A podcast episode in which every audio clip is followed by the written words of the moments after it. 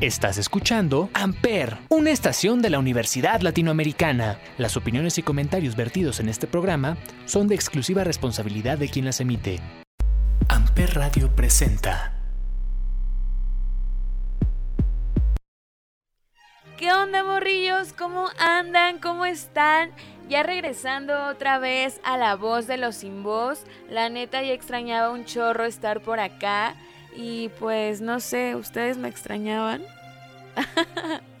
Espero que sí, porque ya saben que siempre tenemos cosas que compartir aquí. Me encanta muchísimo que haya artistas que se interesen en estar en este espacio para poder platicarnos de cómo ha sido su proceso a lo largo de su carrera y cómo es que han llegado hasta donde están y parte también de lo que son de, de, forma personal. Creo que eso está increíble y es mucho de lo que yo me llevo porque realmente soy muy muy rica al poder escuchar todo esto, ¿saben? Me encanta siempre que que cada que termina un programa o, mientras estamos en la charla yo me siento llena de inspiración y motivación gracias a lo que dicen, a lo que comparten, a sus vivencias. Y también me gusta mucho poder compartirlo con ustedes, radio escuchas cósmicos, porque creo que también puede llegar a ustedes esta inspiración. Y también estoy sumamente feliz porque por lo menos este primer mes de La Voz de los Sin Voz tenemos cubierta la agenda con puras mujeres y eso me encanta mucho, no porque menosprecie el trabajo de los hombres, porque no, la neta, creo que todos nos la rifamos, pero siempre le he batallado para encontrar a artistas mujeres y no sé, el hecho de saber que va, vamos a tener a mujeres por acá compartiendo sus logros y sus proyectos me llena de felicidad porque creo que eh, entre mujeres lo compartes de una manera diferente. Fuera de todo esto mala vibra, creo que pues tristemente a veces eh, compartimos el mismo dolor y no es un dolor el ser mujer, sino como todo lo que tenemos que pasar a causa de esto. Pero la neta, ser morrita está bien chido por muchísimas razones que no voy a decir aquí ni ahora porque tal vez entraríamos en conflicto y además no podría terminar. Este programa sería solamente de hablar de esas razones y no es el punto porque hoy vamos a escuchar a estas invitadas que están con nosotros porque no solo es una, es, son muchas. Ellas son un colectivo, se llaman Colectivo Tsunami, quien es una red de músicas eh, mexicanas, tengo entendido, que hacen este proyecto eh, desde la perspectiva de género. Además, Creo que hacer un proyecto pues no es fácil, pero este surgió eh, en la pandemia, entonces creo que aún más difícil, pero pues cuando se tienen las ganas nada es imposible, entonces por eso me encanta mucho que estén hoy aquí y que sean nuestras primeras invitadas y que nos compartan todo lo que hacen y yo creo que también parte de la trayectoria individual de cada una de ellas, por lo menos de las dos invitadas que van a estar el día de hoy. Y pues no sé, yo tengo muchísimas ganas ya de platicar con ellas. Además creo que es buen momento para sacar este tema. Estoy leyendo un libro que se llama La venganza de las punks, que es de una autora que se llama Vivian Goldman y creo que ella es una parte, una pieza fundamental para visibilizar el punk en las mujeres en esta época tan complicada en los años 70 que pues como se sabe, de ahí surgieron muchas bandas de hombres, de punks, que hoy son muy reconocidos y escuchados todavía, pero desde ese entonces, pues mucho menos se les daba difusión a la música de las mujeres. Entonces, de esto habla un poco este libro. Creo que si quieres tener como esta visión diferente, otra perspectiva desde el género femenino, puedes adentrarte a escuchar este libro que voy a compartir en la página de La Voz de los Sin Voz. Yo lo encontré en una página de Facebook y por eso es que se los voy a compartir, no porque lo haya encontrado en una página de Facebook, sino porque creo que realmente vale la pena leerlo. Además, creo que podría ser un buen tema para un futuro programa, posiblemente ya cuando lo haya terminado de leer o también para el 8 de marzo, no sé, podría, podríamos ver qué, qué puede suceder, pero se los comparto para que lo lean y también podamos tener como una charla acerca de esto. Creo que estaría muy interesante. Y bueno, ya no quiero prolongar más esta introducción porque como pueden notar ando súper feliz, súper con el ánimo hasta arriba porque ya quería que sucediera este momento, ya quería regresar y vienen cosas bien chidas. Creo que eh, esta cuarta temporada ha sido pues esperada al menos para mí para poder compartir y darle difusión y voz a todas esas morras y morros que quieren levantarla, que quieren decir, oye, aquí está mi proyecto, velo, tópalo, chécalo, eh, mídete, muévete. Me sonó como esa campaña del gobierno. Ay, pero de, eso se trata, de eso se trata. Creo que de si tienes un proyecto, pues darlo a conocer porque eso es lo chido, ¿no? Que más gente pueda compartir contigo eh, ese momento. Y también es ahí donde te das cuenta que hay gente que le puede gustar lo que tú haces, porque a veces pues nos autosaboteamos y decimos, no, no está, no está tan chido, no lo voy a compartir, pero a veces solo está en nuestra mente Em, no sé, de verdad estoy sumamente feliz, sumamente emocionada por este inicio de la cuarta temporada, una cuarta temporada muy prometedora. Em, y pues nada, también quisiera compartir con ustedes una rolita de colectivo Tsunami, pero antes, pues no me queda más que decirles que nos sigamos cuidando. Creo que esto de la pandemia, pues ya estábamos viendo como una lucecita al final del túnel y pues otra vez como que se vuelve a nublar la vista, pero pues ya estamos saliendo, así es que no hay que dejar de cuidarnos y cuidar a los que están a nuestro alrededor. Y ya, bueno, regresando un poco al tema, vamos a escuchar esta rolita que está bien chida, además creo que tiene un nombre muy interesante. Em, se llama ¿A qué suena un tsunami? Em, un nombre curioso y que te pone a pensar, creo yo. Y es justo de colectivo Tsunami, es un sonido diferente a lo que posiblemente escuchemos día con día, entonces vale completamente la pena escucharlo y también escuchar todo este programa porque es un inicio bien chido, entonces Vamos a escuchar esta rolita y ya sabes que la escuchas a través de la voz de los sin voz por Amper.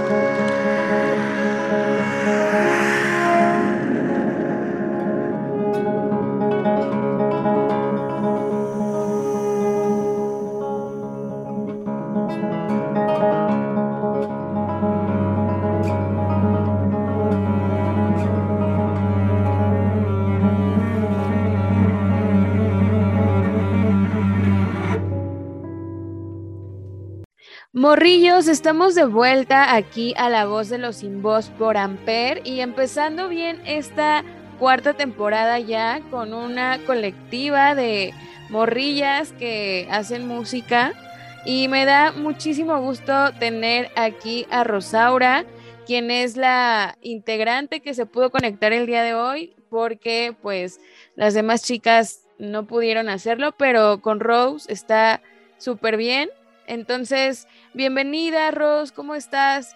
Bien, muchas gracias, Samantha, por la invitación aquí en representación de la colectiva Tsunami. Qué chido. ¿Y de dónde eres? Platícame.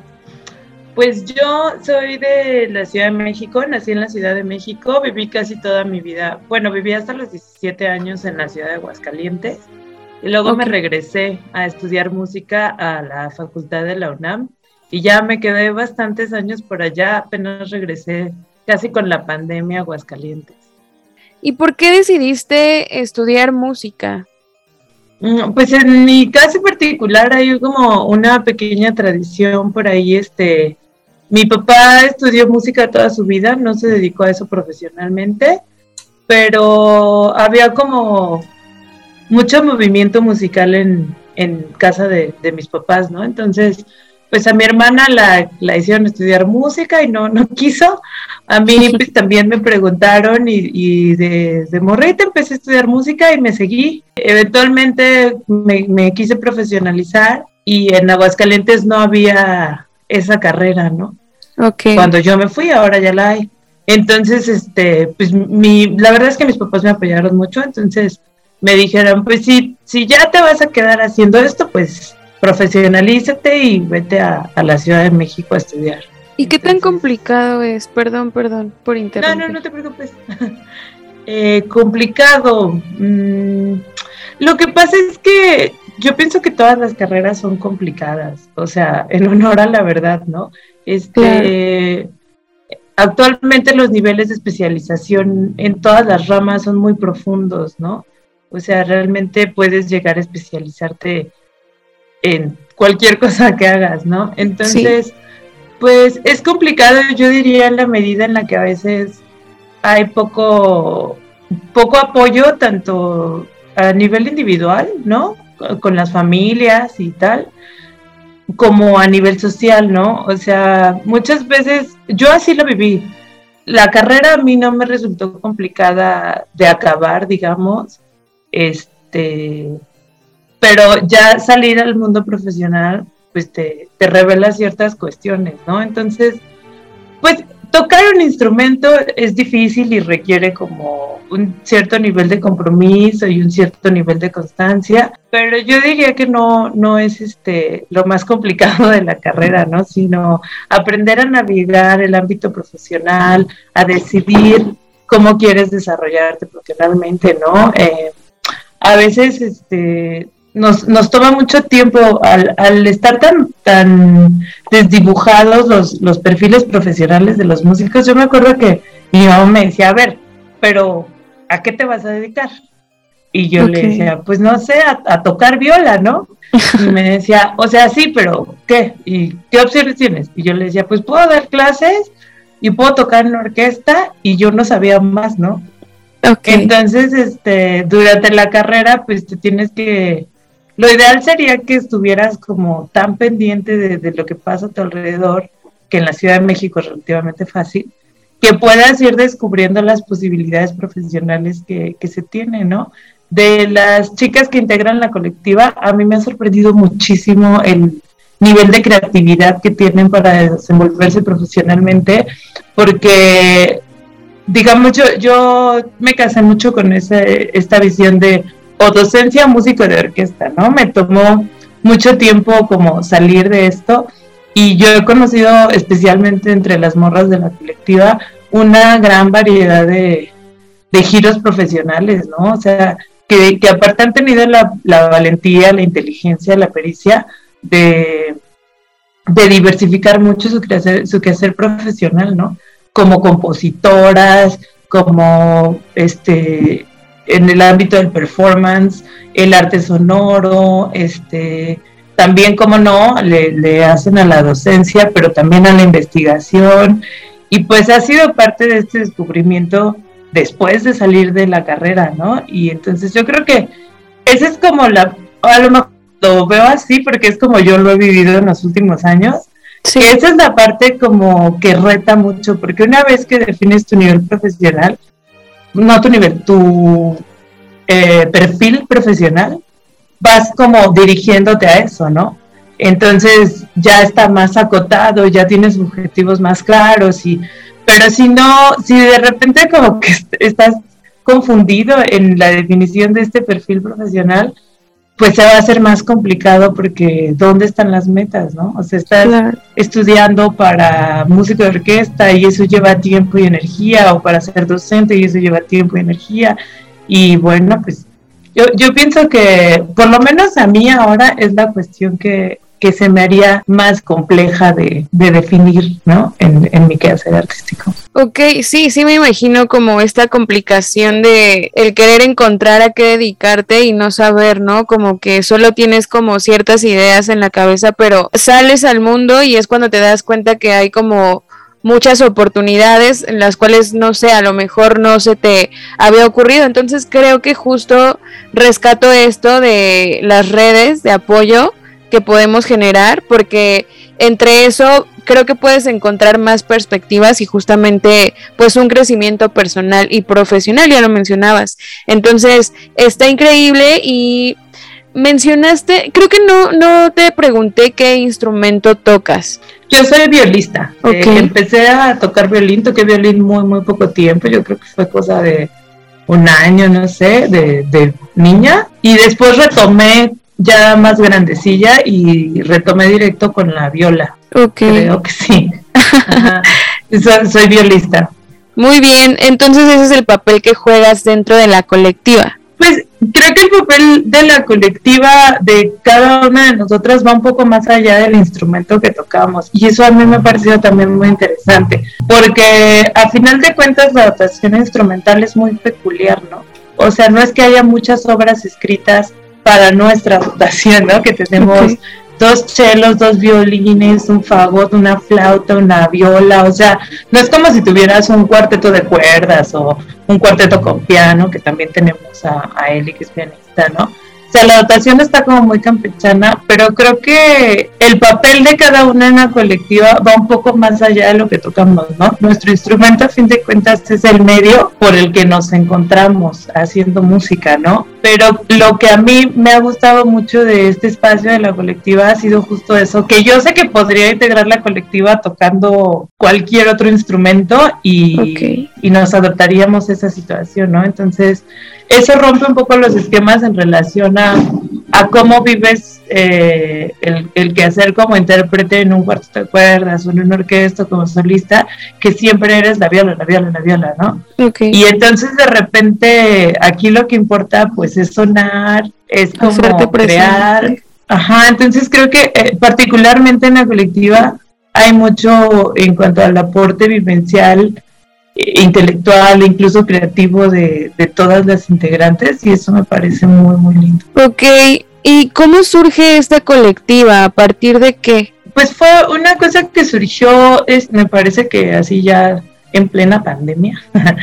eh, Janine, que es una de las violinistas de la colectiva, es una morra bastante activa, es también gestora, gestora cultural, y bueno, pues le, mueve a todo, esa Janine es talentosa ella escribió un, artículo que se llamó No somos hombres blancos muertos, este, pensando en cómo se vive la música del ámbito académico a veces, en la que se sigue este, perpetuando esta idea de los compositores eh, europeos, hombres blancos de hace no sé cuántos siglos.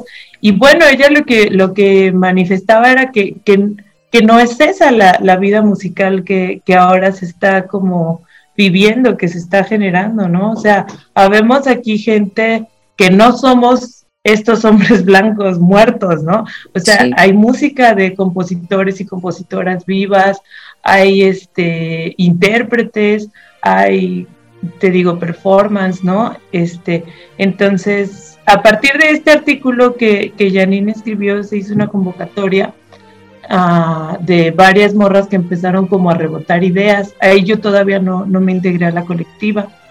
Este, a mí me tocó ver una de las publicaciones en las que simplemente convocaban para hablar de temas que tenían que ver con pues perspectiva de género en el ámbito musical, con las violencias que las mujeres podemos llegar a, sufrir en, en, el ámbito musical y la idea era un poco informarnos, compartir, rebotar ideas, ¿no? Y así empezó a surgir. Ya una vez que, empezamos a juntarnos, pues nos dimos cuenta de que teníamos un buen de dudas entre todas, ¿no? Entonces nos pusimos a estudiar, nos pusimos a, a comentar textos, a hacer círculos de lectura, ajá. Entonces, este, pues más o menos así se fue dando forma y eventualmente surgió la necesidad de, la creación sonora, ¿no? Que en un principio fue a distancia y ahora ya nos ha dado la oportunidad de, eh, del primer encuentro que se hizo el año pasado en Guadalajara, de un concierto y ahora ya que está en puerta la grabación del primer material discográfico. Wow, increíble, pues estaremos esperando a ver para escucharlas y, y qué emoción, ¿no? Qué, qué emoción poder encontrar justo a personas que se dediquen a lo que a ti te gusta, que puedas compartir como este gusto que fuera de lo profesional ya es yo creo que algo que adoptas como parte de tu vida. Entonces, creo que para eso eh, sirve el arte, es una de las tareas del arte, creo yo, que puedes encontrarte con mucha gente, experimentar y aprender. Siempre rescato esto de aprender y, y conocer. Entonces, me parece increíble que haya surgido este proyecto aún estando en pandemia. Creo que es aún más difícil, una labor mucho más difícil, pero creo que nada es imposible cuando se tienen las ganas. Entonces, qué increíble. Y entonces, ¿no se conocían o cómo? Bueno, bueno, antes tengo otra pregunta. ¿Cuántas morras conforman esta colectiva? Pues mira, este, desde que se empezaron las reuniones hasta ahora se ha colaborado con con varias morras, ¿no? O sea, se ahora, por ejemplo, tenemos la, para la grabación del álbum, tenemos la colaboración de varias compositoras. Para el primer encuentro Tsunami, pues, este, también nos colaboraron para para los efectos de los efectos visuales del concierto. Este, estuvimos colaborando también con morras que nos ayudaron con la producción, con la fotografía, con el registro.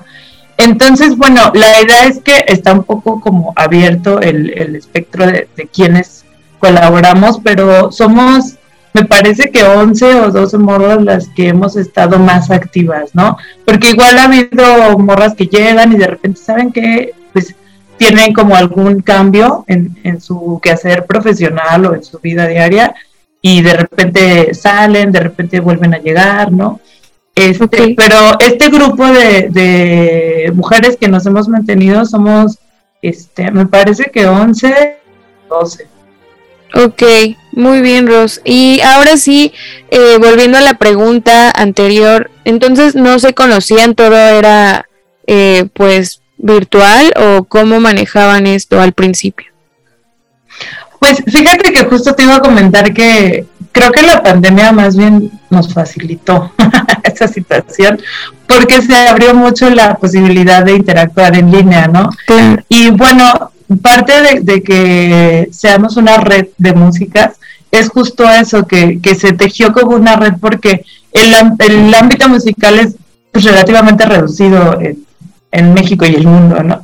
Entonces, pues sí pasa mucho que nos conocemos entre nosotras. Entonces, pues Yamin empezó con esto y, pues no sé muy bien cuál fue el, primer vínculo con ella, pero yo entré porque Suri es, es mi, compañera, tocamos juntas en, orquestas de varios años y aparte estudiamos en la Facultad de Música y nos conocemos desde hace un buen de años y a su vez este Suri conocía a, Lili, ¿no? O sea, se fue haciendo como una red que entre nosotras no todas nos conocíamos, pero todas topábamos a alguna, ¿no? Entonces fue, estuvo bonito también eso porque fue cómo se generó la convocatoria, ¿no? O sea, yo veo que, que mi cuata, mi amiga, está metida en esto y me llama la atención y, y me invita o yo le hablo y le digo, oye, invítame porque suena chido este proyecto, ¿no? Entonces así se fue como pasando y sí se constituyó como una especie de red, ¿no? Porque yo no conocía más que algunas de ahí y a su vez ellas conocían a otras y a otras y eso nos ha llevado pues a conocer a, una banda de mujeres que a final de cuentas pues sí nos vibra más o menos el, el mismo asunto, ¿no? Súper bien, pues está increíble, sí es lo que mencionaba, ¿no? Como de estas redes que podemos llegar a construir, entonces, qué bueno que la pandemia facilitó más el trabajo de, de generar esta colectiva, porque pues sí, a veces como que nos centramos en nuestros quehaceres como personas de pues no sé, trabajo, escuela, etcétera, entonces nos cerramos, pero justamente creo que el encierro a muchos nos lleva a hacer cosas, ¿no? A crear, entonces qué bueno que se pudo generar esto, este gran proyecto que me parece increíble porque o sea, no tengo muy presente si hay más actividades dentro de la colectiva o solamente es música. Pues nos hemos centrado en la música porque es, es como la línea común entre todas, con diferentes perfiles, sí, pero es como la línea común y es una inquietud que, que creo que todas teníamos de poder encontrar con, con otras músicas y, poder vivir esto de, de, la representación, del apoyo profesional, etcétera. Este, entonces, bueno, sí la, la es como la línea común de todas, te digo, pero dentro de eso pues hay más cosas, como te contaba, pues sí nos hemos puesto ahí a estudiar un poco, a, revisar algunos textos de, arte y género sobre todo. Este, una de las actividades que más ha gustado es la generación de, de playlist de música interpretada o compuesta por mujeres. Este, que aparte pues está chido porque ahora que, que retomamos como eh, hicimos como una especie de inventario de, todos los, los, recursos que ha generado la colectiva y realmente tenemos una especie de base de datos de música recopilada de hecha por morras, ¿no? Entonces eso es muy interesante porque pues en, en, el perfil de, de, Tsunami ahí está un bonche de música recopilada que toda está relacionada con la, con la creación femenina y eso pues está muy chido y ha gustado mucho, te digo, es la es, estas listas de reproducción, los círculos de lectura, pero creo que sí, probablemente lo que más nos ha movido ha sido este la creación sonora, ¿no? La interpretación. Muy bien, ¿y de dónde surge, o más bien de dónde recopilan estas piezas? ¿Son piezas que ustedes ya conocen o recomendaciones o, no sé, de dónde eh, las agarran? Ah, pues mira, este, la, la primera cosa que se nos ocurrió fue pues ya, ya estaba la necesidad de tocar juntas, ¿no? Ya habíamos hablado mucho, ya más o menos conocíamos en, en qué medio se movía cada una, en qué medio profesional se movía cada una, y entonces apareció esta inquietud de tocar juntas, pero todavía estábamos a distancia, porque aparte somos, estamos regadas por todo el país, ¿no? O sea, hay unas morras en Monterrey, yo estoy en Aguascalientes, otros están en Guadalajara, otros están en el DF, en Cuernavaca, ¿no? Entonces, pues, ¿qué, ¿qué, podíamos hacer para tocar juntas a pesar de la distancia? Y lo, lo primero que surgió fue hacer piezas de creación colectiva, te digo, entonces pues ahí se hizo un experimento de, improvisación, ¿no? Que eso ha sido también un aporte para mí muy importante.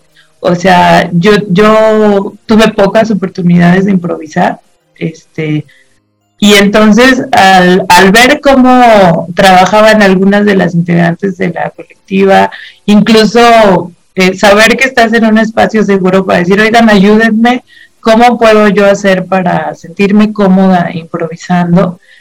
Pues mentadas tuvieron a bien echarnos la mano y nos fuimos soltando un poco las demás. Entonces, todavía estamos en ese proceso, pero creo que lo primero que surgió por la por el contexto en el que estábamos en ese momento, pues fue improvisación, ¿no?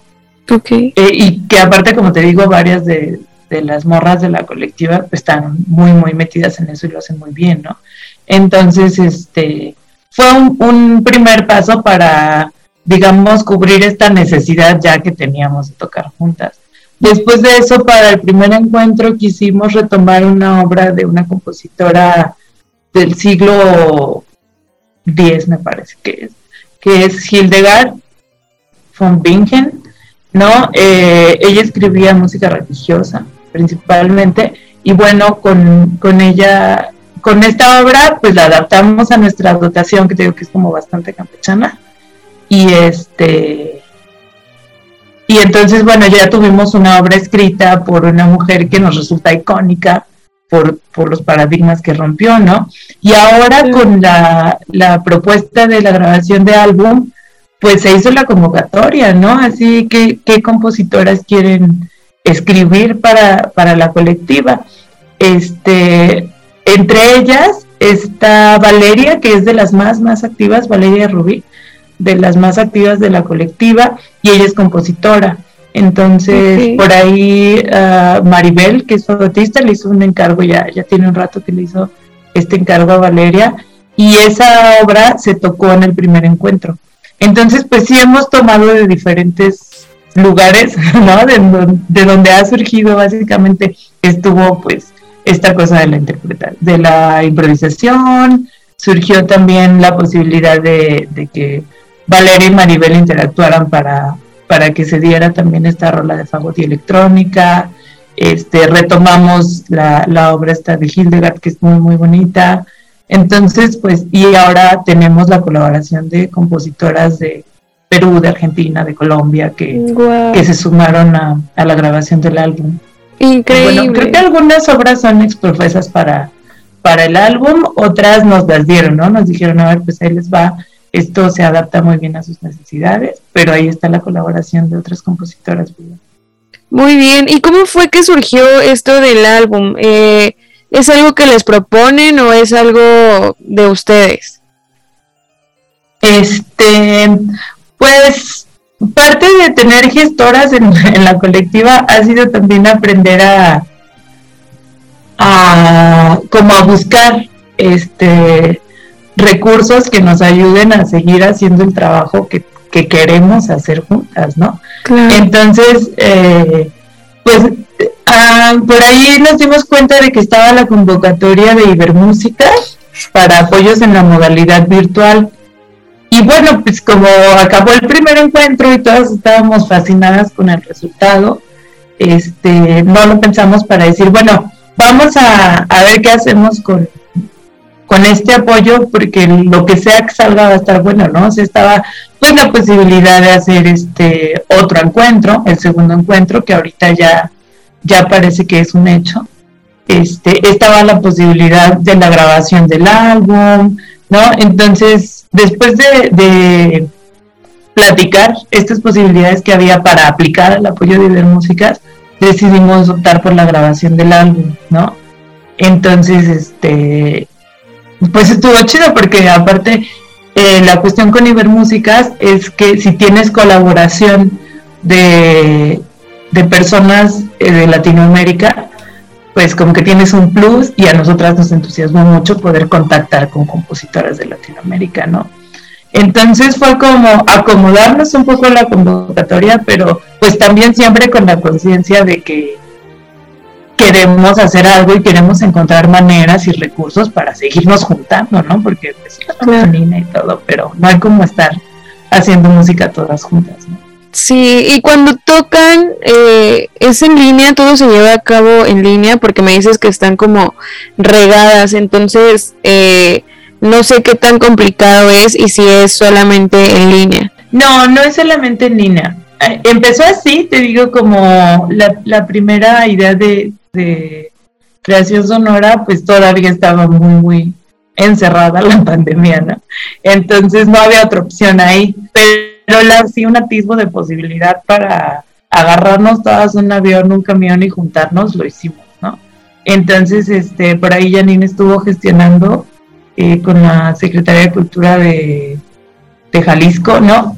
Y este y se dieron todas las cosas, la verdad, de, una manera muy, muy fluida para poder juntarnos, ¿no? Y fue, fue súper emocionante porque después de estar un año así en línea, como tener la posibilidad, vaya, nos conocimos algunas de nosotras, ¿no? O sea, no nos habíamos visto más que en línea, entonces de repente, pues ya poder vernos y, y también tocar juntas, porque lo que pasó con, las primeras obras fue que se hizo una especie de ejercicio en el que una mandaba una impro y la otra la escuchaba e improvisaba sobre eso, y luego la otra iba como en cadenita, le escuchaba e improvisaba sobre eso. Y entonces este, Belén nos hizo favor de, de hacer una mezcla muy chida. Y, y bueno, así se generaron las obras, ¿no? que sí también son ejercicios muy interesantes, pero ya después como incluso tratar de revivir esas obras en vivo, pues es, una experiencia totalmente distinta porque pues la música se hace mucho mejor en vivo. Claro, ¿y cómo fue este primer encuentro? O sea, me imagino como lo emocionante que, que debió haber sido, pero platícamelo tú. Uy, pues la verdad es que sí fue un, un evento.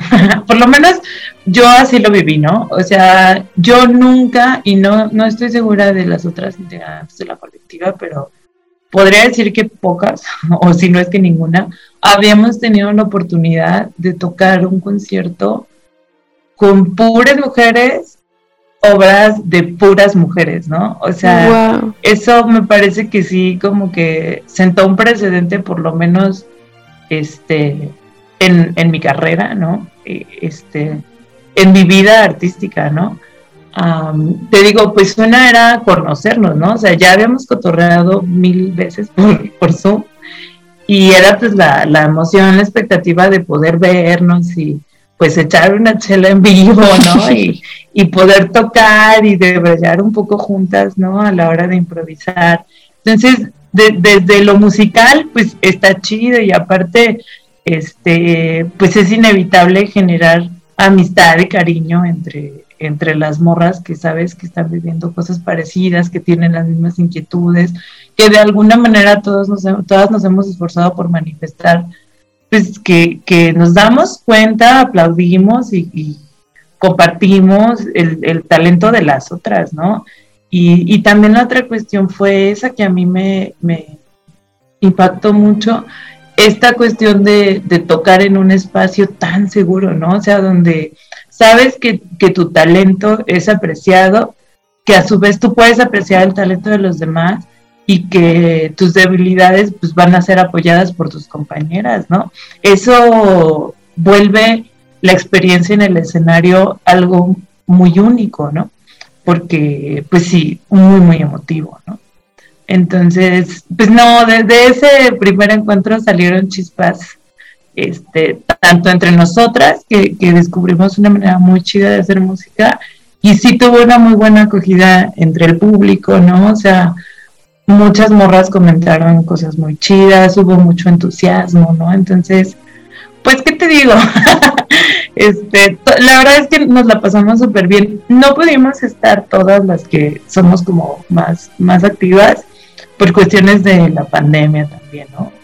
O sea, por ahí hubo este, algunas chicas que de plano se les complicó muchísimo pero bueno, pues esperamos para el segundo encuentro, para la grabación del álbum, ahora sí ya, ya estar completas, porque la experiencia es, es única, así totalmente. Es, es un espacio donde se hace música desde una perspectiva muy diferente, ¿no? O sea, ahí ya se, no, no estás solo tú haciendo música, digamos, como siempre lo hemos hecho, ¿no? Sino que ahí ya entran de una manera muy, muy patente todas tus vivencias y, sí, como hay una cierta libertad de, involucrarte emocionalmente con lo que haces, vives mucho más el momento porque pues, sabes que, que no pasa todos los días, ¿no? Claro.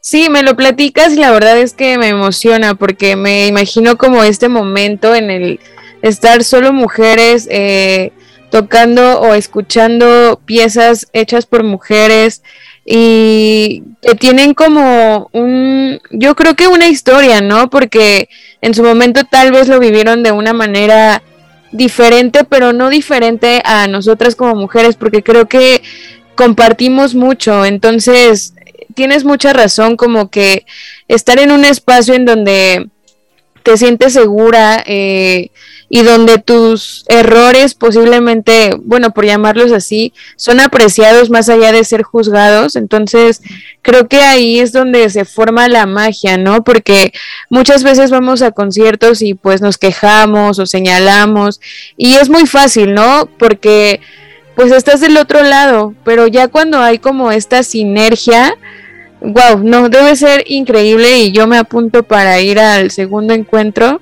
Eh, no sé dónde se va a llevar a cabo, si ya tienen como una fecha o algo así. Este, las fechas de ahorita no, no las recuerdo bien y no quiero decir una barbaridad. Pero sí, este, va a ser en Guadalajara, eso sí, y me parece que es en, en la segunda mitad del año. También, ¿sabes? Se me pasó comentarte que, fue una parte bien, bien importante del encuentro, que fue el laboratorio de reflexión colectiva para mujeres artistas. Este, se generó este espacio con la finalidad de, recibir mujeres artistas de todas las disciplinas, ahí sí llegó banda de, todas las disciplinas, este, para, para hacer ejercicios de reflexión de, del quehacer musical, de cómo interactúa el quehacer musical con, la vida de las mujeres, ¿no? Viéndolo desde, desde la perspectiva social, desde estas cuestiones de las diferencias de género, o sea, realmente cómo vive eh, la, la, creación y el quehacer artístico una mujer de carne y hueso, ¿no? Y fue súper, súper interesante porque llegaron, por ejemplo, mamás de algunas de las integrantes de la colectiva que también están, pues, súper inmersas, que, también son artistas o están muy, muy inmersas en el mundo del arte. Este, llegaron morras de otras disciplinas, llegaron bailarinas, ¿no? Y entonces a la hora de sentarnos y reflexionar, pues te imaginarás la cantidad de, ideas, ¿no? Y entonces había puntos en, en común y había también algunas cosas que la verdad yo no había pensado, ¿no? Que de repente es como, eso nunca lo había reflexionado. Pero es, o sea, es, que es increíble la potencia de, simplemente sentarnos y hablar con honestidad en un espacio seguro, ¿no? O sea, el hecho de, que sea este espacio en el que se va a escuchar a todas, no, pues nos faltó tiempo para, para seguir este pues rebotando ideas y vivencias y experiencias y eso cambia también mucho como tu manera de, vivir el medio artístico, ¿no? O sea, por lo menos yo desde, desde mi perspectiva, pues ahora sé que, que hay mucho en común con mujeres artistas de, de, mi edad y de mi medio y con mujeres artistas de hace dos o tres siglos, ¿no? Y de verdad, digo, una lo piensa porque pues las lees o las escuchas y te das cuenta de que hay cosas en común, ¿no? Pero ya, ya vivirlo como con, mujeres de otra generación o de otra latitud o de otra disciplina, ya eso se vuelve pues muy, muy evidente, ¿no? Que hay cosas que vivimos en común, cosas que se padecen y cosas que se disfrutan y que incluso las cosas que se padecen pues también le han dado forma a, a la vivencia, ¿no? De, ser artista.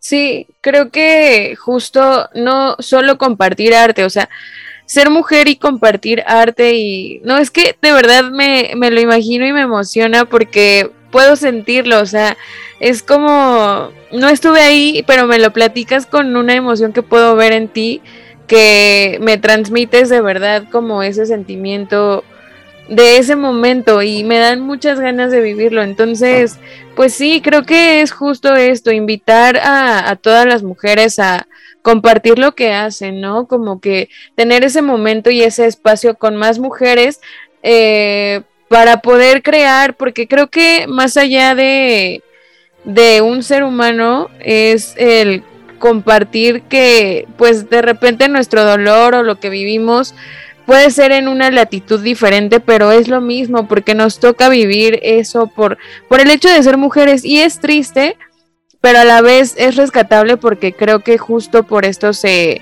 se generan estas redes, estos movimientos como el que ustedes tienen. Entonces está increíble y si te parece bien, nos vamos a escuchar una pieza que, que me compartieron, que es de ustedes, me parece.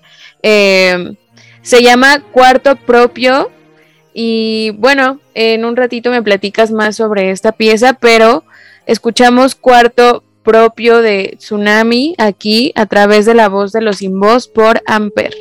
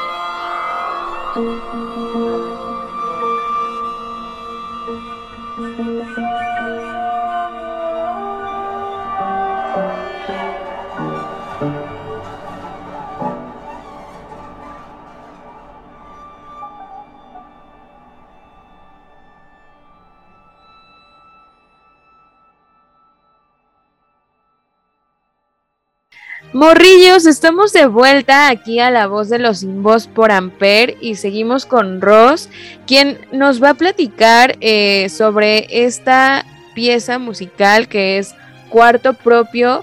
Eh, cuéntame cómo surge, a partir de qué surge este, este, esta obra de arte. Pues esa fue nuestra primera obra de creación colectiva. Este, estuvo padre porque a mí me contagiaron las morras, la verdad.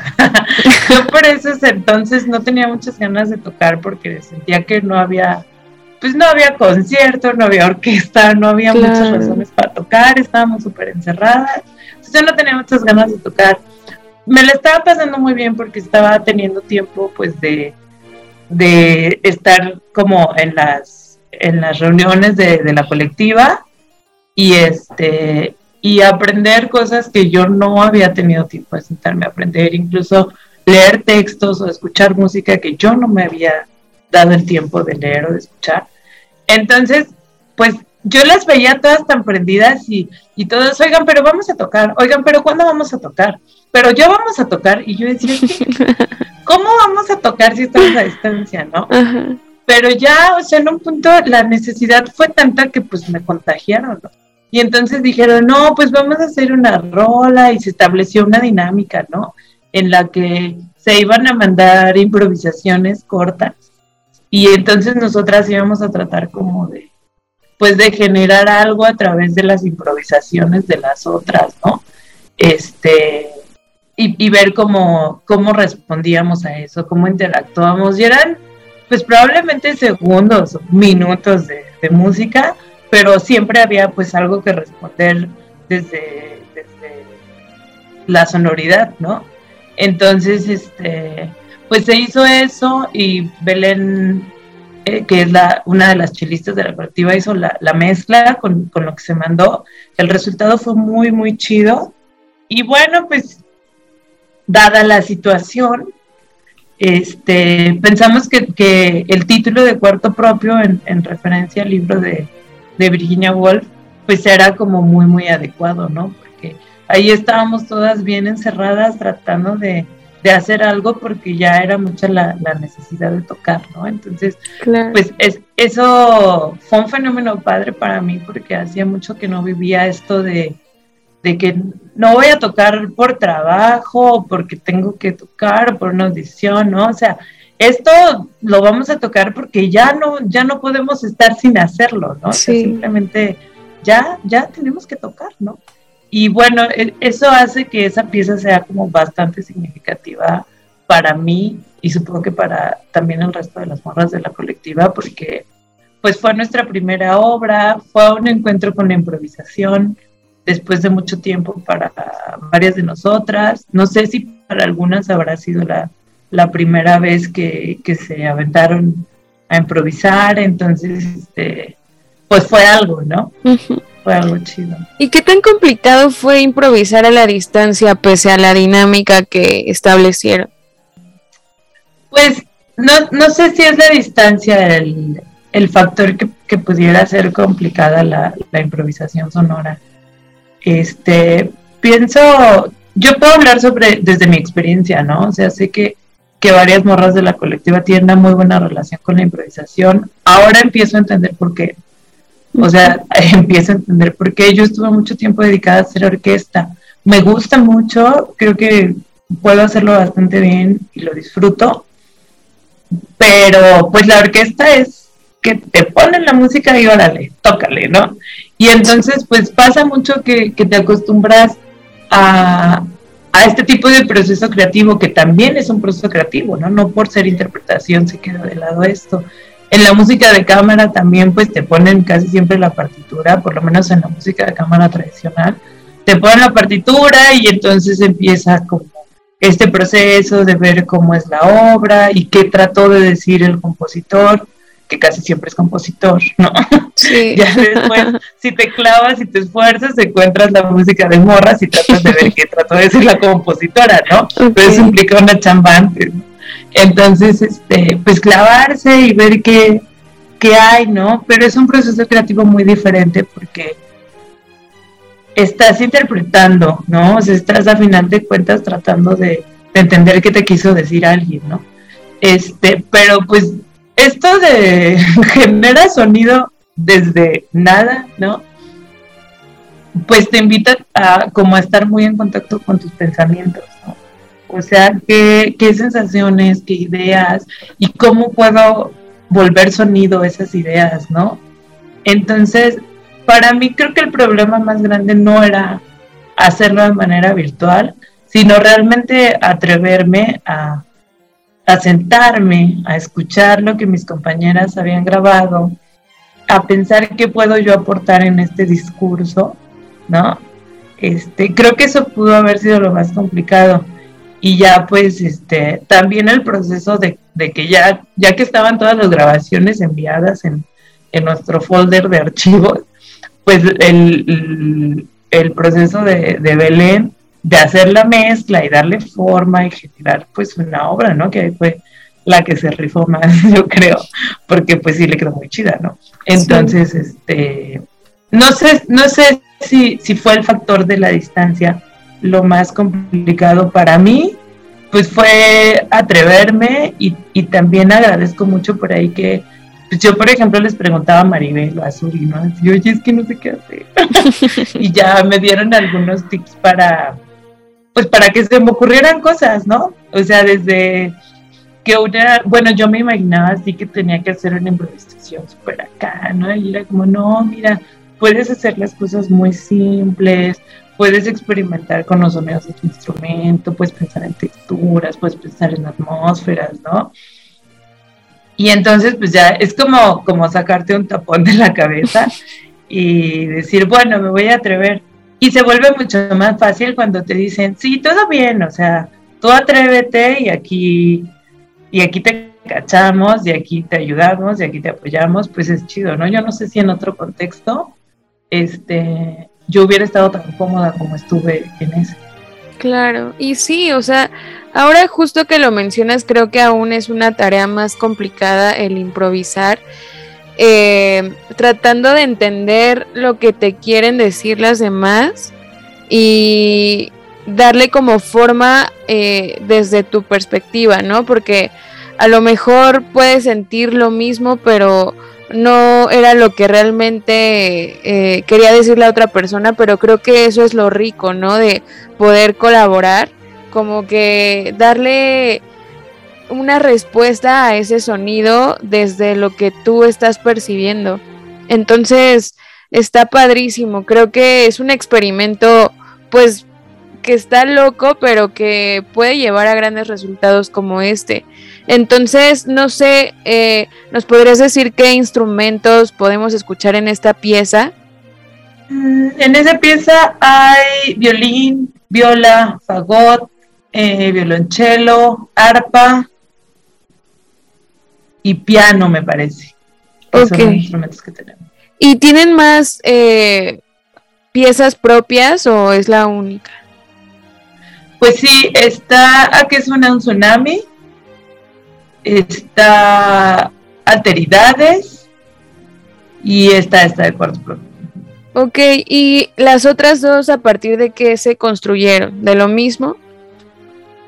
Pues la premisa fue bastante similar. Eh, en la que suena un tsunami se convocó a más bandas, lo que comentábamos hace rato, que sí ha participado, sí han participado más morras.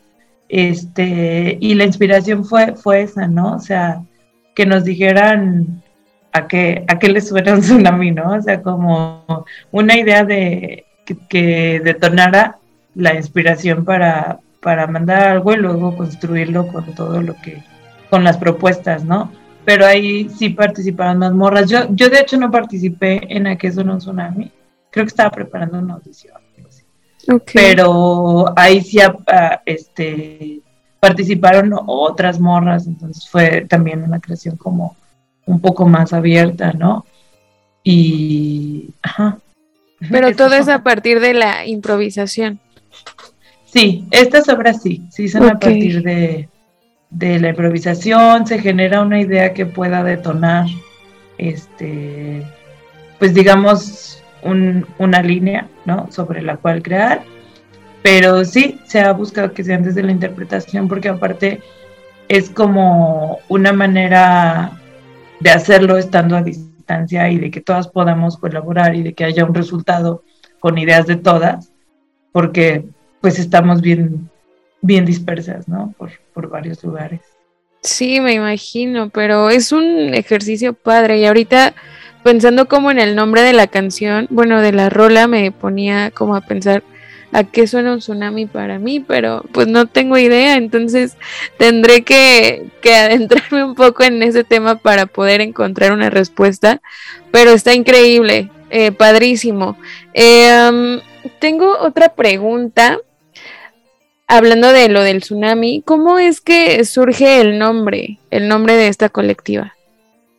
Este, Surge, me parece que a partir de un texto de, Gabriela Jauregui. Por ahí no, no estoy tan segura, pero el concepto viene de las olas del feminismo, ¿no?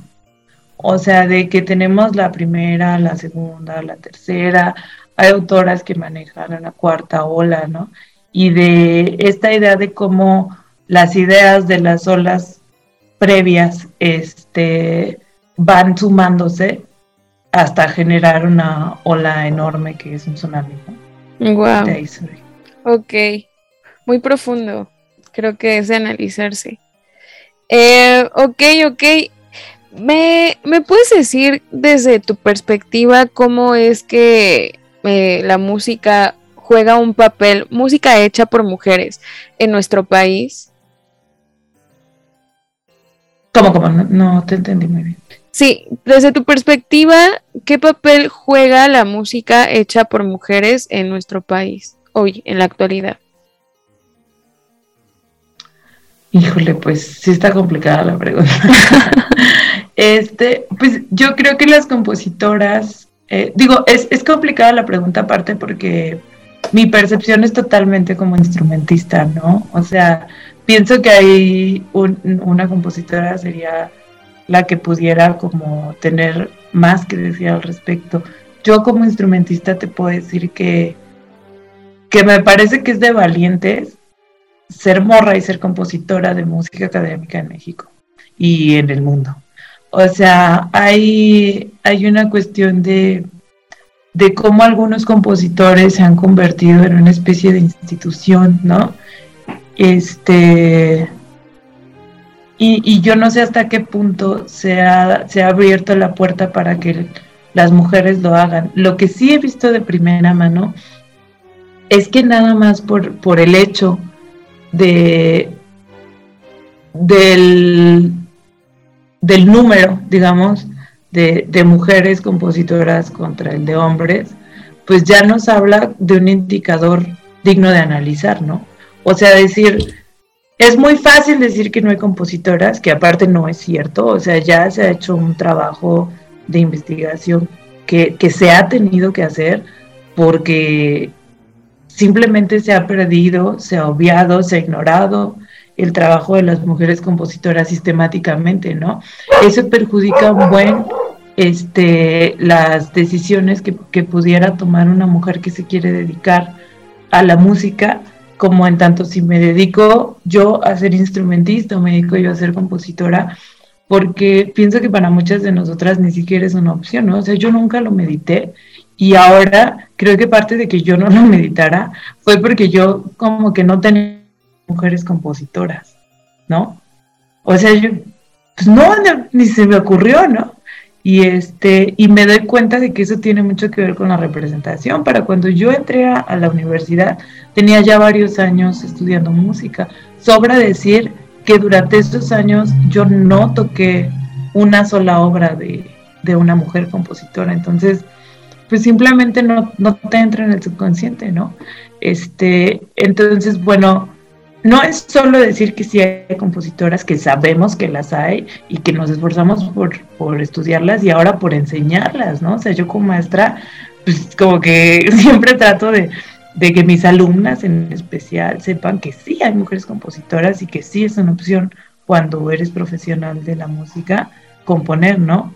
Este, pero más allá de eso, las que tienen la sapiencia o la claridad y deciden este, aventarse ese camino, pues creo que puede ser muy complicado porque muchas veces están en, en momentos en los que pues son ellas y, y, y puros hombres, ¿no? O sea, varias maestras compositoras más o menos jóvenes han manifestado eso, haber sido la única de su cátedra, ser la única en los encuentros, este, ser la única en que ganó tal beca, ¿no? Este, entonces, creo que de entrada ya es de respetarse que una mujer decida como realmente profesionalizarse o entrarle de lleno a la composición porque habla de que han visto más allá de lo que muchas hemos visto, ¿no? Yo, es lo que te digo, yo a lo mejor ni en el radar lo tenía, ¿no? Entonces, yo siempre que conozco una compositora me pregunto de dónde le surgió esa necesidad y, y cuáles fueron sus referentes, ¿no? Así, oye, a ti sí te avisaron que había compositoras, a mí nadie me dijo, ¿no? O sea, yo ni sabía que se podían. Entonces, me parece que esas morras que de entrada pues tienen una visión no sé, como más periférica de las cosas, porque pues cachan cosas que yo creo que yo no caché en un momento, ¿no? Entonces, en, primera eso, es, es, lo que pienso. Y en segunda, me parece invaluable el trabajo que hacen en tanto a, a representación. O sea, el hecho de que yo como maestra conforme va avanzando el tiempo, yo soy maestra de historia de la música, ¿no? Entonces, pues sí, me pongo a hurgar en, en el siglo V o, previos, ¿no? Porque doy historia antigua y no me encuentro compositoras, ¿no? O sea, por ejemplo, son pocos los nombres de, de que existen y conforme va avanzando el tiempo, la historia de la música, aparecen más y aparecen más y hoy por hoy tenemos un montón de compositoras. Este, valdría la pena mencionar el trabajo de Shakira Ventura, que es música a este ha hecho una recopilación de mujeres compositoras en el mundo, tiene un mapa interactivo súper chido, que para mí como maestra ha sido una herramienta súper útil. Este, y entonces yo les agradezco a las mujeres compositoras de ahora y de antes, que cada vez sean más y que tengan la valentía, porque entonces a lo mejor yo ya no fui compositora, ¿no? Pero yo puedo decirles a mis alumnas que sí hay, que sí se puede, que sí es una posibilidad, y mira, son ellas, ¿no? O sea, y a mí, me, para mí es un placer poder presentárselas, ¿no? Porque llegan mis alumnas y me dicen, oiga, maestra, ¿y cuándo nos van a decir de mujeres que toquen mi instrumento? ¿Cuándo me van a decir de mujeres que compongan, ¿no? O sea, ya vimos a todos los compositores y, y está chistoso porque yo hablo con, con colegas, hombres míos, con colegas míos, hombres, este, platico con ellos y me doy cuenta de que dicen, no, pues yo nunca me lo pregunté, ¿no? Pues no, no te lo preguntaste porque eres mujer, ¿no? O sea, yo sí decía, y las composiciones, o sea, como que sí, y estaba chistoso porque me lo preguntaba y ya no profundizaba mucho, ¿no? Yo decía, mm, pues quién sabe. y ya seguía con mi vida, ¿no? Sí. Pero pues fue una pregunta que se fue haciendo recurrente hasta que necesito buscar respuesta, ¿no? Así es. Entonces, pues a mí se me hace chido que mis alumnas, que son mucho más jóvenes que yo cuando me hice esa pregunta, ya digan, es que no está bien, queremos saber, ¿no? Y, y, en ese sentido yo agradezco mucho la labor de representación que hacen las compositoras, porque ahí está, ¿no? O sea, si, si yo quiero enseñarles compositoras del siglo V a mis alumnas, a lo mejor se me complica, pero si yo echo mano de las morras vivas que están componiendo y que componen bien y que hacen súper chido su trabajo, pues es una inspiración muy profunda para, para mis alumnas, ¿no? Entonces, creo que ese trabajo se agradece porque no podríamos hacer un álbum Tsunami, no podríamos hacer un encuentro en el que se toca música de puras morras si ellas no estuvieran haciendo su trabajo. O sea, están cubriendo una necesidad de muchas mujeres artistas, ¿no? Entonces eso me parece, pues, genial, ¿no? O sea, todo mi respeto para las compositoras. Sí, creo que también esto de unirte con más mujeres es inspirador, ¿no? Porque vas conociendo más, más a profundidad. Como que, pues sí, muchas veces eh, sabemos de un tema y nos quedamos hasta donde sabemos, pero no nos ponemos a investigar. Y tocabas este punto importante de tus colegas hombres que, pues, que ellos nunca se interesaron justo en en investigar más allá porque pues sí, justo no son mujeres, entonces no lo pueden sentir de la misma manera que nosotras porque es como de, ah, pues, ok, y ya, pero creo que sí, el hecho de, de ser mujer significa el querer saber más allá de esas mujeres que han dejado un precedente para que en la actualidad hoy puedas justo eso, tener como más inspiración de otras mujeres que se están dedicando a eso. Entonces, pues sí, es, es complicado. Creo que yo no puedo hablar mucho desde esta perspectiva porque pues eso creo que es más de vivencia, pero está, es, es, complicado, pero a la vez es padre porque te adentras a investigar y cuando conoces creo que es cuando te explota la cabeza y ya ves más allá de lo que tus ojos te permitían ver en ese momento. Entonces, pues sí, es, es increíble que hagan este tipo de trabajo ustedes y que sean una fuente de inspiración para, para muchas mujeres que igual tocar pues estos instrumentos de música pues más clásica por llamarlo así pues también pienso que es un poco complicado porque pues estamos tan acostumbrados a escuchar esta música comercial que no nos ponemos a investigar justo, o sea, nada más es como de, ah, esta chava que canta, pero no es como de que te pongas a investigar de una pieza en la cual fue del siglo no sé qué y fue hecha por una mujer y el contexto en el que estaban entonces, porque aparte creo que antes era aún más complicado que ahora, entonces, y menos aceptado. Entonces sí es, pues, una labor padre porque es inspiracional pienso yo. Y, y, me gusta, me gusta mucho, me da muchísimo gusto que estés por acá.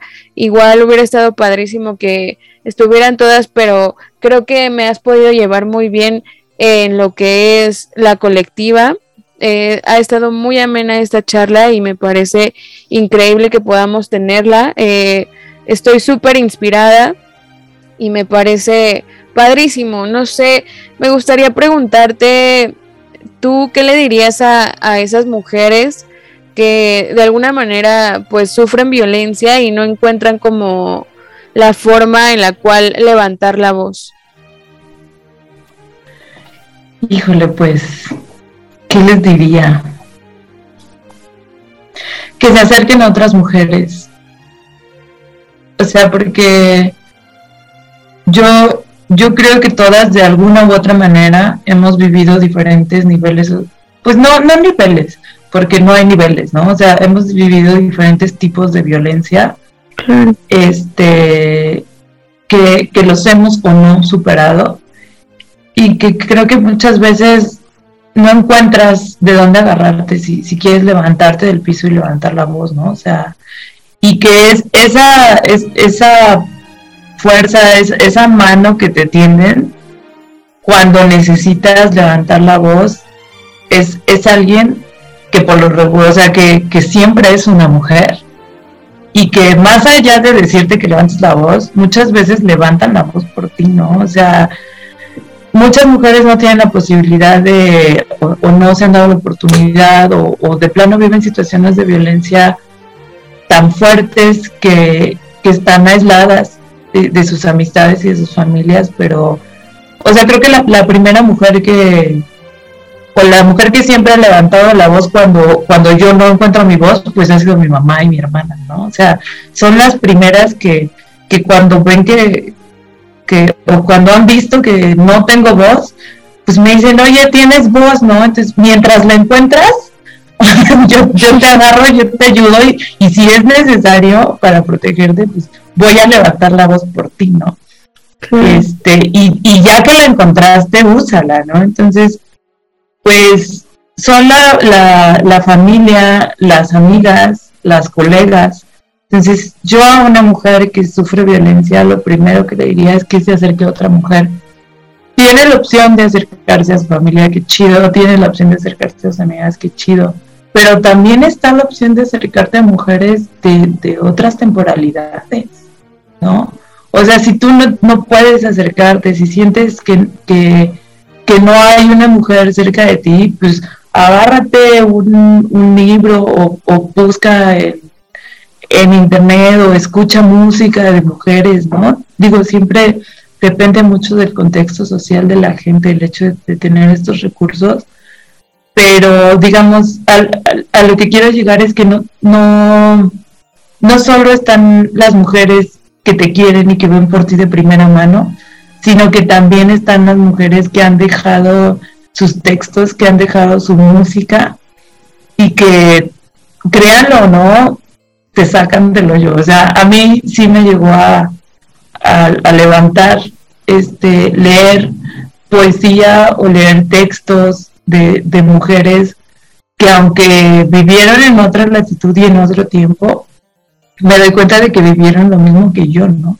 Que vivieron cosas similares, que, que la superaron o que por lo menos encontraron la manera de permutarlas, ¿no? De, generar algún tipo de, de creación artística con, con lo que les afectó y esto pues genera fuerza, ¿no? Entonces, pues hay que acercarnos, o sea, te acercas a las mujeres vivas y te acercas a las mujeres muertas y a veces pues hablas con tu abuela que se murió o hablas con, con tu mamá o, o, buscas a tus amigas, ¿no? Pero si, yo pienso que si una mujer está pasando por una situación de violencia, lo mejor que pudiera hacer es acercarse a una mujer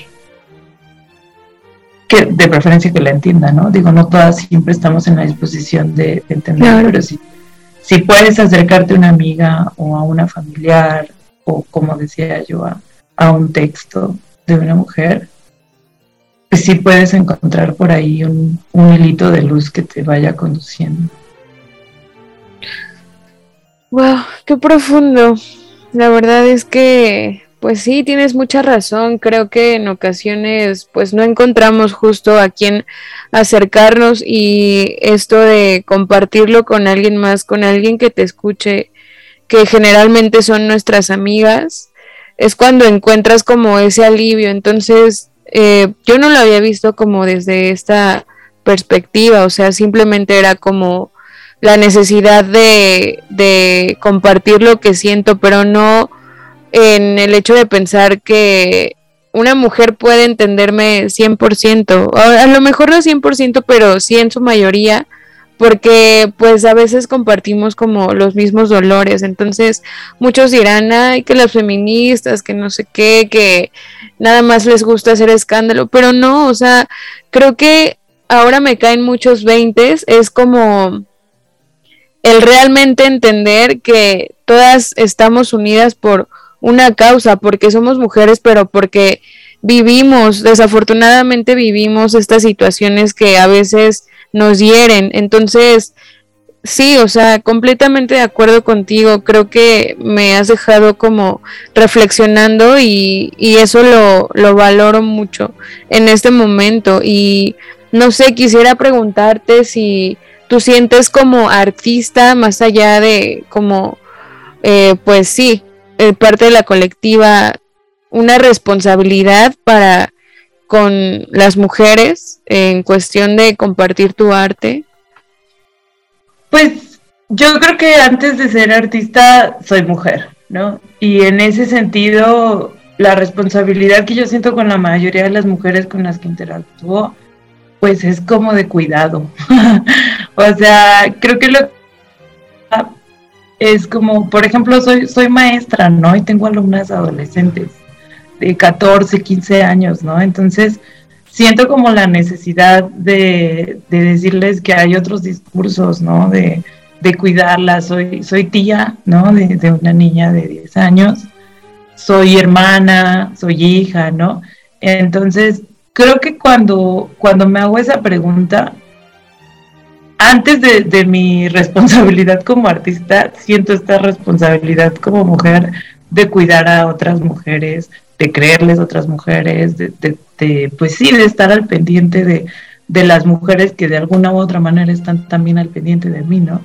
Entonces, que como artista sí hay, ¿no? Y, y por eso conscientemente en, en, las aulas trato de, de moverlo por ahí, que, que ese es pues el motor de la colectiva Tsunami, ¿no?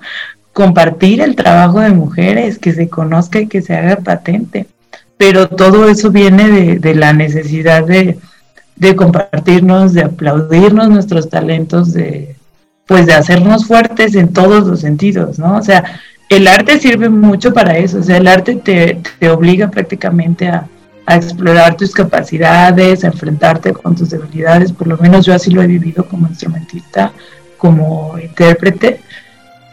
Y, y pues yo, yo invito a, a las mujeres que, que, son mis alumnas, ¿no? O que son mis colegas, a, a abrirse a eso y a, a darnos cuenta todas de eso, ¿no?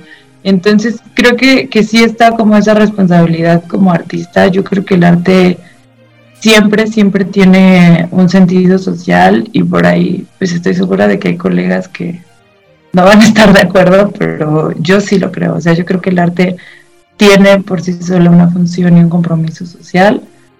Este, y en ese sentido, pues sí, me parece que, que aunque hay que comer y hay que trabajar, siempre se tiene que, que mantener una certeza ético-artística. Ok, Ros. Muy bien, pues ya estamos por concluir, entonces me gustaría eh, pedirte que nos compartas algún mensaje para las personas que te estamos escuchando hoy, a nombre de la colectiva y también desde lo personal. Ah, pues me gustaría aventarme el comercial. Estamos impulsando una campaña. Este tuvimos, obtuvimos el apoyo de Ibermúsicas para la producción de nuestro álbum, pero este necesitamos completar todavía el, el recurso, ¿no? Para, para todo lo que involucra la producción de este álbum. Entonces, este, tenemos la, la campaña abierta de Buy Me a Coffee y también está la opción de donar directo en, en, una cuenta. Entonces por ahí van a ver que nuestra, nuestra campaña está muy fuerte en redes, desde el Instagram y el Facebook de la colectiva y de todas las integrantes. Okay. Este, si de alguna manera les vibra el proyecto, si les late lo que estamos haciendo, si, si quieren antes de echar un clavado para conocernos y pues si sí les late, que nos apoyen para, para seguir generando este no, no solo el contenido sino también pues este estos productos artísticos como el álbum para pues sí para seguir manteniendo súper activa a la, a la colectiva Tsunami. Ok, Ros. Muy bien. Y aparte de, del comercial que estuvo súper bien, les invito a que apoyen para que se pueda crear este álbum, que yo sé que va a surgir algo muy chido. Eh, un mensaje para todas estas mujeres que pues que te estamos escuchando hoy. Pues eso, básicamente que se acerquen. O sea, no, no dejemos de, de redes, ¿no? Este, no dejemos de procurar espacios seguros, sobre todo tanto si estamos en la posibilidad de ser o de brindar un espacio seguro para otras mujeres, como si estamos en la posibilidad de asistir a uno. Muchas veces no asistimos a un espacio seguro hasta que alguna cuestión nos, nos obliga, ¿no? Hasta que la necesidad es imperante. Y pues es más chido como visitarlos, concurrirlos, ¿no? porque el día que, que, sea realmente una necesidad muy, muy fuerte, vamos a saber dónde ir, vamos a conocer a la gente que los habita, ¿no? Entonces yo creo que, pues el mensaje para las morras sería ese, síganse acercando, no le tengan miedo al feminismo, porque si te encuentras un espacio muy cálido donde muchas veces te sientes entendida, a veces no no nos entendemos, pero la disposición siempre es importante, ¿no? O sea, yo, yo sí diría que, que se acerquen entre morras, que se acerquen al feminismo, que consuman este productos artísticos y productos en general de mujeres, ¿no? O sea, desde lo que leemos, lo que escuchamos, lo que compramos, lo que usamos, lo que comemos, entre más nos apoyemos a veces, este, también por ahí va nuestra energía, ¿no? En lo que consumimos. Mejor siempre, digo, ya sabemos que las mujeres tenemos una desventaja económica, este, mundial, ¿no? Sí. Entonces siempre que podamos recomendar a una mujer, darle trabajo a una mujer, es un gesto muy inmediato, este, que está más o menos al alcance de todas, todas consumimos, ¿no? Consumimos contenido, consumimos productos, consumimos artículos y pues me parece algo bien, bien inmediato siempre priorizar, este, consumir lo que hacen mujeres. Ok, Ros, muchas gracias. Y ya por último, te pediría que nos compartas las redes sociales de la colectiva para poder ver su proyecto y la manera en la cual poderlas apoyar. Ah, pues estamos en Facebook, en Instagram y en Telegram como Colectiva Tsunami, así. Ok. Ajá, nos pueden encontrar, tenemos canal en Telegram. Ah, también en Twitter, estamos también en Twitter como Colectiva Tsunami. Y por ahí se van a enterar de todo. Tenemos videos, tenemos las playlists, ahí hay difusión de, mujeres compositoras. Incluso está la presentación de varias integrantes de la colectiva, de las más activas, para que también las conozcan. Este, y, ahí también se notifican las, las próximas eventos y actividades de la colectiva. Ok, muy bien, Ros, pues no sé si tengas algo más que agregar. Pues no, no, por el momento no. ok, muy bien, pues sería todo. Me dio muchísimo gusto tenerte por acá a nombre de la colectiva Tsunami, que pues estoy muy inspirada, muy, no sé, muy con ganas de, de investigar, de saber más y de adentrarme en este tema. Entonces, espero que no solo a mí, que yo creo que no, va a llegar a muchos oídos. Entonces, pues aviéntense a, a saber más sobre este tema y a compartir con más mujeres. Entonces, te agradezco muchísimo, les agradezco mucho a la colectiva en general, que aunque no están presentes, están en nuestro corazón y en este momento. Y eh, pues sería todo. Les agradezco mucho, morrillos, por escucharnos el día de hoy en este programa. Nos escuchamos el próximo viernes, ya saben, a través de Amper, que es una estación de la Universidad Latinoamericana donde tú haces la radio. Hasta la próxima. Bye. Amper Radio presentó Amper donde tú haces la radio.